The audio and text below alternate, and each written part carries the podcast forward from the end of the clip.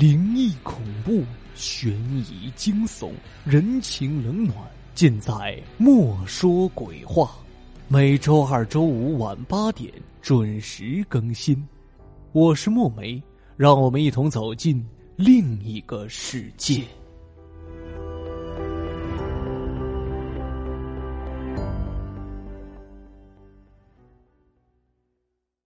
这个故事的名字叫《千年的魔咒》。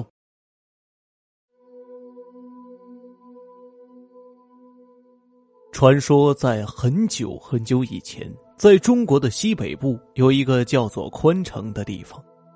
宽城里有一个王爷，为人十分贪婪，最爱搜刮民脂民膏，聚敛财富，结果弄得境内百姓怨声载道，都希望这个贪婪的王爷快点死掉。然而祸害活千年，这个王爷反而越活越年轻。原来这个王爷亦好秦皇汉武之道，希望得到长生不老之药，以享无尽之荣华富贵。他为寻得长生之药，不仅四处派人搜索，而且还养了数百的江湖术士为其炼丹。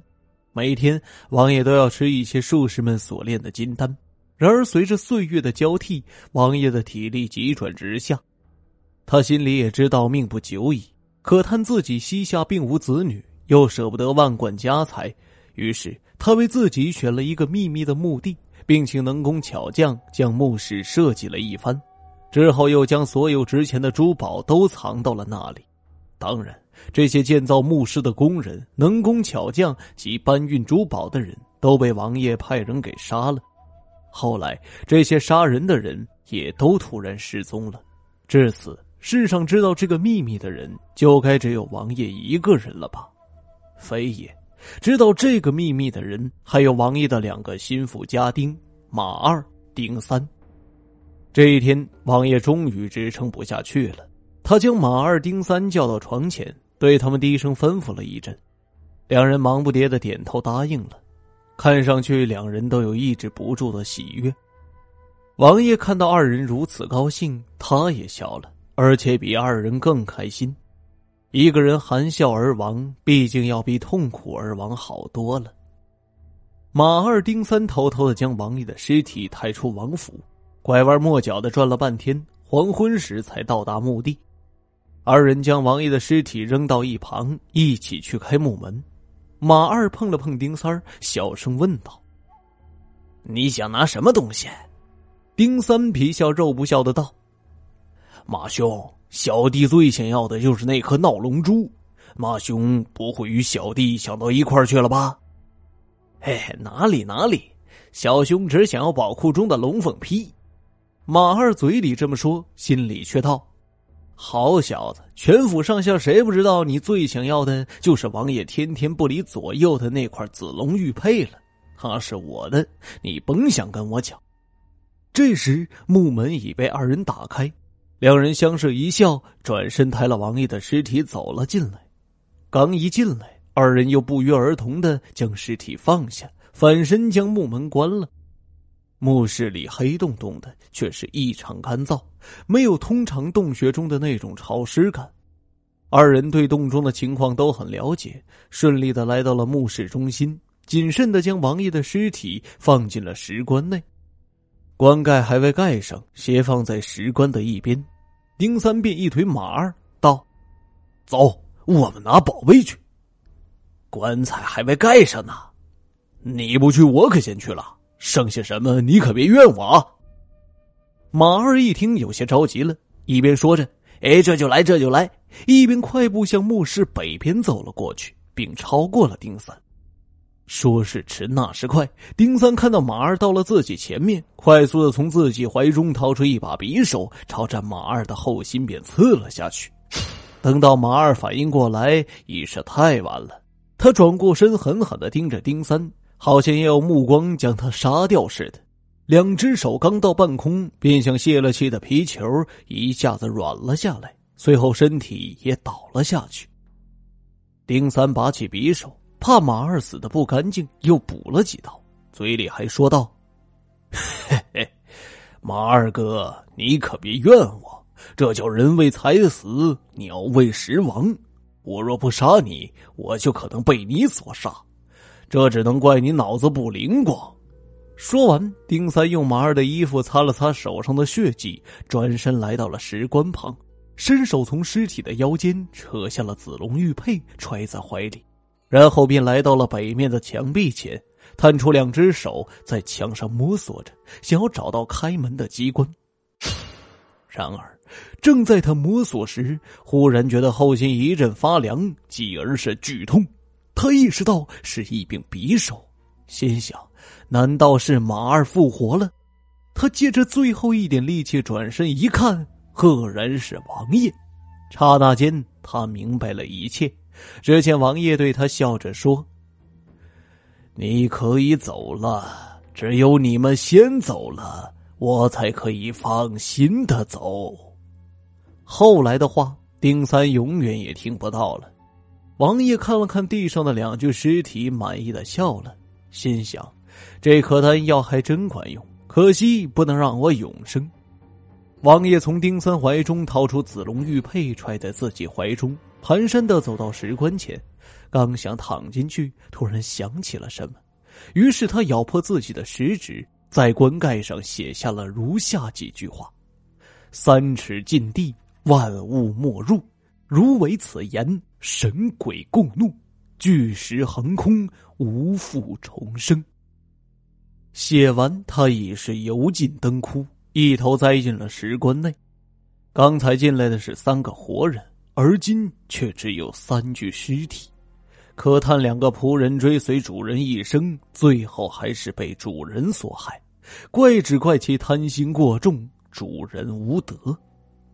墓室里静悄悄的。两具尸体的伤口处仍在淌血，而棺盖上的血红大字清晰无比，鲜艳欲滴，好似在警告着什么。日月如梭，转眼已过了一千年。到了民国初期，一直由我国早期的五位考古学家组成的探险队来到了昔日的宽城，因为他们从史书上了解到，在昆城曾有一位王爷贪婪无比，然而却死得不声不响。似乎从这个世界上一下子就消失了，史书上的记载仅此而已。那么，这个王爷及其富可敌国的财宝都到哪里去了呢？这成了一个千古疑案。他们来到这里，一是为了揭露这个谜底，二是为了寻得宝藏，为中华民族的振兴尽一些力。昔日的宽城，如今只剩下一些瓦砾。昔日王爷认为秘密的墓地，经过千年的风吹雨打，已不复从前那么隐秘了。五位考古学家凭借各自丰富的经验，很快便找到了墓穴的入口。五人兴奋异常，一起将木门打开，里面一片漆黑，他们只能借着火把的光亮摸索着前进。吴铎在前头举着火把开路，之后依次是赵启、范斌、莫向文。他们手里都拿着铁锨以及其他一些专门工具。刘宇举着火把殿后，他借着火光细细的打量了一下通道两旁，顿时吓出了一身冷汗。只见两旁都刻着许多恶鬼，一个个张牙舞爪，摆着各种造型，有的手里拿着一条人腿，正想往嘴里送；有的则捧着一颗人头，吃得津津有味。还有的怒视着来人，似乎随时都会跳下来。突然，刘宇听到前面一声惨叫，并感觉周围变暗了许多。原来，在吴铎的脚下突然弹出了一片尖刀，而他则因痛不由向前一倒，结果来了个万刃穿身。紧随其后的赵启吓得都呆住了，心想：如果自己再走几步，就会和吴铎一个下场。四个人稳定了一下情绪。之后由赵启开路，从金刀丛的旁边绕过，继续前进。这次四人都谨慎多了，也正因如此，他们不少次都从死亡的边缘逃出来。最后，他们终于来到了墓室中心。此时，每个人都已是伤痕累累。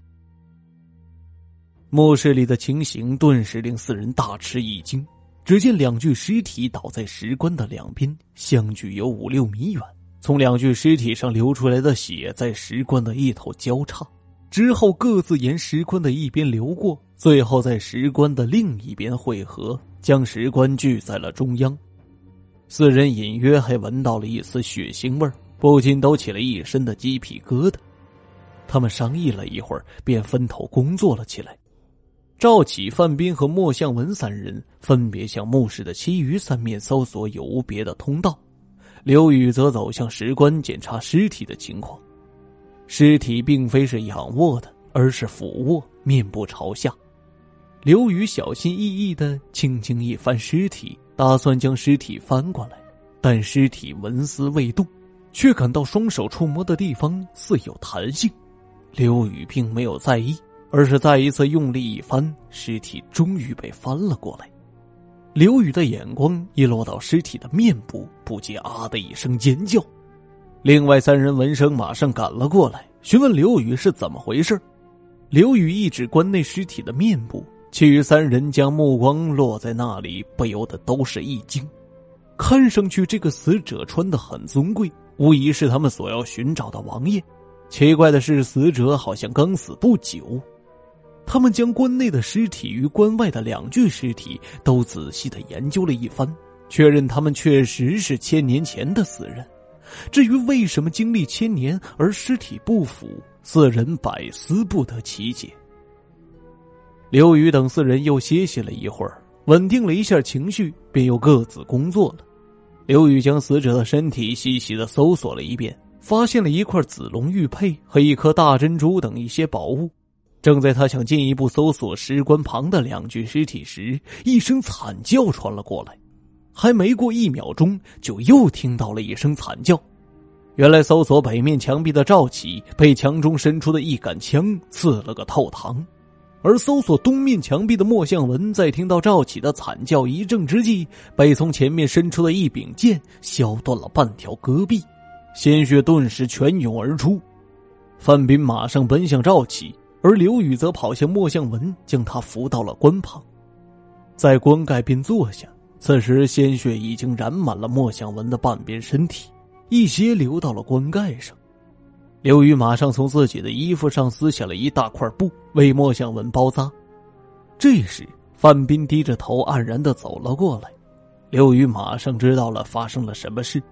突然，范斌两眼发直，指着棺盖叫道。你们看，那是什么？刘宇顺着范斌的指向看去，只见棺盖上有几个血红大字：“三尺禁地，万物莫入。如违此言，神鬼共怒。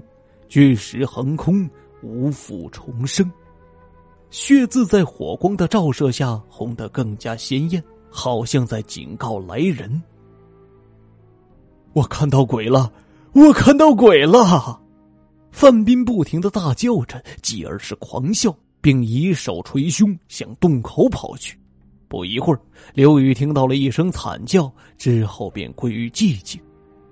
刘宇从心里起了阵阵惧意，他也无意寻宝了，背起已经昏迷的莫向文，一手拿着火把，摸索着走出墓穴。刘宇先将莫向文放在一棵树边，自己回身将木门关上。心想，这里面肯定还有很多秘密未被探索，说不定什么时候我还会来的。莫向文已不能参加考古工作了，只好在家养伤。医生说伤势并不严重，只要静养三五个月就能痊愈。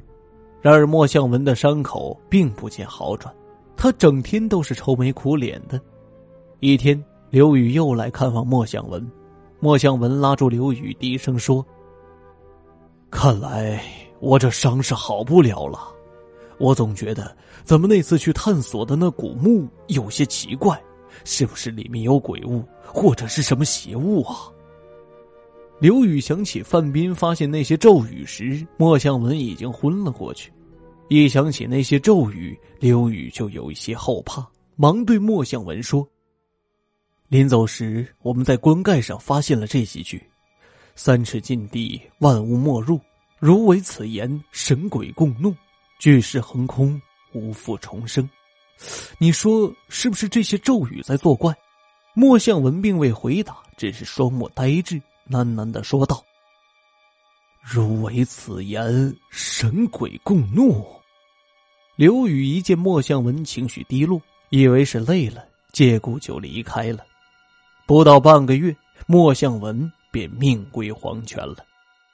据莫向文的邻居讲，莫向文在死前的那天夜里一直哭叫不停，还一个劲儿的说：“你不要杀我，不要杀我，我不是故意打扰您的，不是故意的，我不会再去了。”继而是一阵的大叫。第二天便传出了有莫向文已死的消息。刘宇听到这些传闻，心里更是惊惧，心想：当初自己一行五人前去探墓，有三人死在墓里，如今莫向文也不明不白的死去，自己能够逃过这一劫吗？从此，他一闭上眼，就看到那个石棺内的人向他走来，并说道：“还我宝物，还我宝物！”不到两个月，刘宇也抑郁而亡。古墓之谜又添上了一层神秘的外纱。时光荏苒，岁月蹉跎，又过了将近九十年，来到了公元一九九七年。此时，刘宇的重孙刘维已是三十多岁的青壮年。巧的是，刘维也是个搞考古的，而且性喜探险。由于生活水平提高，刘维也买了新房。于是他便开始整理老屋中上几代留下的遗物，其中一只锦盒引起了刘维的注意。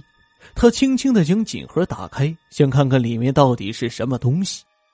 盒盖被打开了，刘维顿时呆住了。只见锦盒内有一个紫玉佩，雕的是一条龙，栩栩如生，呼之欲出。在玉佩的旁边是一颗鸭蛋大小的珍珠，浑圆发亮。刘维以前也见过不少的珍宝，但像锦盒中这样的还是第一次。心想，这两宗宝贝可说是无价之宝啊！我家是从哪里得到的呢？他往锦盒底一看，发现还有一张折叠的信纸。他忙将信纸拿出来并打开，只见上面写道：“致后世子孙，民国十年。”我与吴铎、赵启、莫向文、范斌五人同去宽城探索古墓，然而一去三人死于古墓内，莫向文亦不久而亡。现将古墓内的情况介绍如下：此盒中之子龙玉佩与闹龙珠，便得于古墓，其价值连城。原打算献于政府，然政府无能，令我寒心。因此，托后世子孙将其献给有德之政府。近日，吾常梦到石棺中人向我索要宝物，已有恶鬼，吾思不能久活，特此绝笔。古墓之内凶险异常，且有魔咒，吾之子孙不得入内。刘宇，民国十年九月十三。刘维看完遗书，心里一笑。心说：“我的曾爷爷太过迷信了，哪里有恶鬼所误啊？不过这个古墓倒是值得一探。一想到古墓探险，刘维便来了精神。第二天，他来到了文物部门，将两件宝物交给了国家。经专家鉴定，这两件宝物都有两千多年的历史，确实是稀世珍宝。刘维将宝物交给国家后，马上回到了自己的单位。”向上级领导申请去探索古墓，并将曾爷爷的遗书交了上去。上级领导对这件事很重视，派了三个精明能干的人一同与刘维去寻找古墓。他们按照刘宇遗书的指点，很快便找到了墓门。如今的木门已是破烂不堪，而且还缺了一角，像一张黑洞洞的巨口，正想吞噬什么。四人壮了壮胆，刚想进去。这时，迎面走来了两个老农，对他们嚷道：“哎，别进去，里面有鬼！”四人一顿，齐华问道：“老乡，这里面有什么鬼呀？”一个老农答道：“里面有恶鬼，还吃人呢！我们时常在半夜三更听到惨叫声，哎，都是从这里发出来的。”另一个老农不耐烦了，一拉正在说话的老农说。还不快走！走晚了，小心被恶鬼拉下去做点心。齐华和封本泰听后都是一愣。封本泰对刘维说：“我们已经找到了古墓的正确地点，还是先回去吧。等人手多了，咱们再来。”刘维不屑的道：“我们好不容易才到这里，怎么能半途而废呢？都快到二十一世纪了，你还相信那些迷信的东西吗？”张立武也应声道：“对呀，我们不能就这样走了，起码要将里面的情况摸一摸，将来才好扩大规模挖掘呀。”丰本泰脸一红，不再说什么了。于是四个人拿了火把鱼贯而入，刘维在前开路，之后是齐华、丰本泰，最后是张立武。刚一进来时，四人都是一惊，只见通道两旁的雕刻虽历经千年，仍栩栩如生，呼之欲出。四人不禁将距离拉近了一些。不一会儿，他们来到尖刀阵前。只见刀丛上白骨累累，还有一些动物的腐肉，发出了阵阵的恶臭。可见自从刘宇等人进来后，这里曾多次被光顾。不仅有各种动物，而且还有其他人。他们绕过尖刀阵，几经转折，陆续又发现了一些动物和人的骨骸。四人的心头不禁都蒙上了一层阴影。终于，他们来到了墓室中心。幸好在刘宇遗书中对墓内的机关有了比较详细的描述，否则他们四人就不会像现在这样平安的到达这里。墓室内的景象与遗书中所描述的基本相同，石棺旁的两具尸体还在原处，围绕石棺的血迹清晰可见。不同的是，三面的墙壁下又添了几具尸体，发出了浓浓的恶臭。整个墓室给人一种阴森森的感觉。四人从内心产生了一种惧意，他们先来到石棺旁，向里面望去，顿时四人感觉像是三九天掉到了冰窟里，凉意直透心底。原来棺内人的尸体与刘宇遗书中所提到的分毫不差，看上去就像是刚去世的，经过了九十年还是一点未变。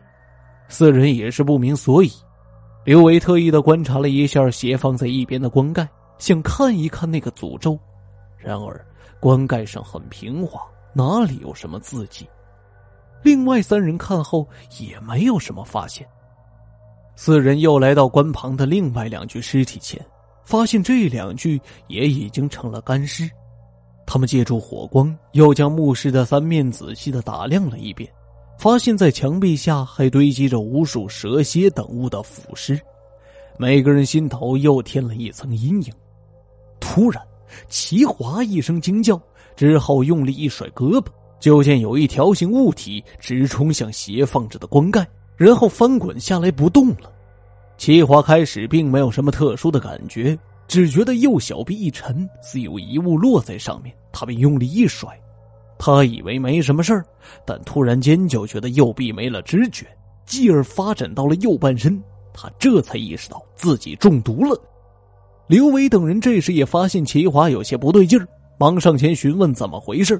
齐华感到全身都冻在了冰里，只从嘴里蹦出了几个字：“蛇蛇毒”，便永远闭上了眼睛。这时，丰本泰双目紧盯着棺盖。用一种发自地狱似的声音说：“你们看，那是什么？”刘维和张立武顺着他的目光望去，只见在平滑的棺盖上清晰的印着几十个血红的大字，鲜艳欲滴：“三尺禁地，万物莫入。如违此言，神鬼共怒，巨石横空，无复重生。”他们明明记得自己刚才还特意观察了一下棺盖，上面确实什么也没有。但现在摆在他们面前的事实是，上面确实有字，而且就是那段诅咒。三人害怕极了，尤其是风本泰，一下子就向来路跑去。刘维和张立武也抬着齐华的尸体紧随其后。三人出了墓穴，这才长出了一口气。然而。每个人的心里都像压了千斤重物。说三人回到了单位，向上级详细的汇报了墓中的发现。上级认为墓内的棺盖和棺内的尸体很有研究价值，而且说不定里面真有什么珍宝。于是上级调派了十几个人及一批现代化的设备，准备将墓室整个掘开。这次三人主动做了向导，打算将墓穴的秘密探个究竟。尤其是刘维更想弄个水落石出。毕竟是现代化的设备，效率就是高，不到两天就将墓穴上面的土石都挖开了。由于事先已将棺盖以及棺中的尸体搬了出来，所以墓穴上边掉下的土石并没有造成什么损失。这一千年前的秘密终于大白于天下。原来这座墓穴中设置了很多机关，简直是巧夺天工。然而多数由于经过千年之久而失效了。否则，后来人怎么能进去呢？令人奇怪的是，墓室北面的墙壁后虽有一个大洞，但空空如也。刘伟等人认为这一定是藏珍宝的密室，于是三人分头对密室的周围进行清理。丰本泰一边铲着墙壁边的泥土，一边笑着说：“你们说，我们会不会碰到个金元宝啊？”张立武打趣道。碰到什么也比碰到那个鬼咒语强多了。话音刚落，只听风本泰喊道：“你们来看看这是什么！”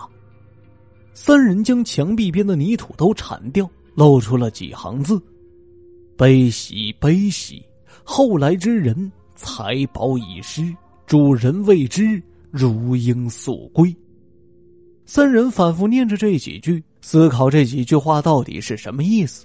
丰本泰突然苦笑的说：“嗨，我知道了，这几句话的意思是我们快要命归黄泉了。”刘维道：“这肯定是有人在我们之前将财宝弄走了，让我们后来的人还是快点回去吧。”丰本泰反驳道：“那惨兮悲兮怎么解释呢？寻宝不到，不应是惨兮悲兮呀？”刘维沉默不语。王爷的尸体和那个棺盖被抬到了研究室，王爷的尸体还是那样，好像刚刚死去似的。那个棺盖还是光滑异常，根本没什么字迹。他们单位的人也是没有办法揭开这两个谜，于是他们只好将尸体放在一个特制的玻璃容器内。这种玻璃坚固的很，寻常枪都打不透。那个棺盖就放在玻璃容器的旁边。等待国内外的专家前来研究。这一天是公元一九九七年三月九日，一颗彗星从地球上空划过。刘维、张立武和丰本泰当然不会放过这个三千多年一遇的天文奇观，争相去观看这颗彗星的身影。张立武看着空中的彗星，不禁说道：“太壮观了！如果这个大石头落到地球的话。”那就是世界末日吧？他说到这里，突然停止了。其余二人也突然意识到了什么。刘伟一下子想到了那句“巨石横空，无复重生”，不禁打了一个激灵，心道：“不会这么巧吧？难道那段咒语会是真的？”三人目光一接，不约而同的奔向了研究室。只见存放尸体和棺盖的那个房间的门敞开着。三人冲进去一看，简直不敢相信自己的眼睛。尸体不翼而飞，特制的玻璃碎了一地，期间还掺杂着斑斑血迹。旁边那个棺盖上赫然写着那段诅咒。风本太一阵尖叫，之后便跑了出去，一边跑还一边喊道：“呃，巨石横空，无复重生！巨石横空，无复重生！”声音凄厉悲怆，渐渐远去。刘维不禁想到：难道这个尸体真的重生了？张立武只是站在一边，双目紧盯着棺盖，默默无语。后来，刘伟听说丰本太经医生诊断确认已经是疯了，张立武则死于一次交通事故。当时他正驾驶着那辆已经陪伴他十几年的摩托车，不久。刘伟又听说，当初挖掘古墓的那十几个人，不是得了重病奄奄一息，就是自杀了。我听到这个故事时，刘维也已卧病在床。据他说，他时常梦到那个王爷向他索要宝物。不出一周，刘维也去世了。他临死前的最后一句话是：“我不该不听曾爷爷的话呀。”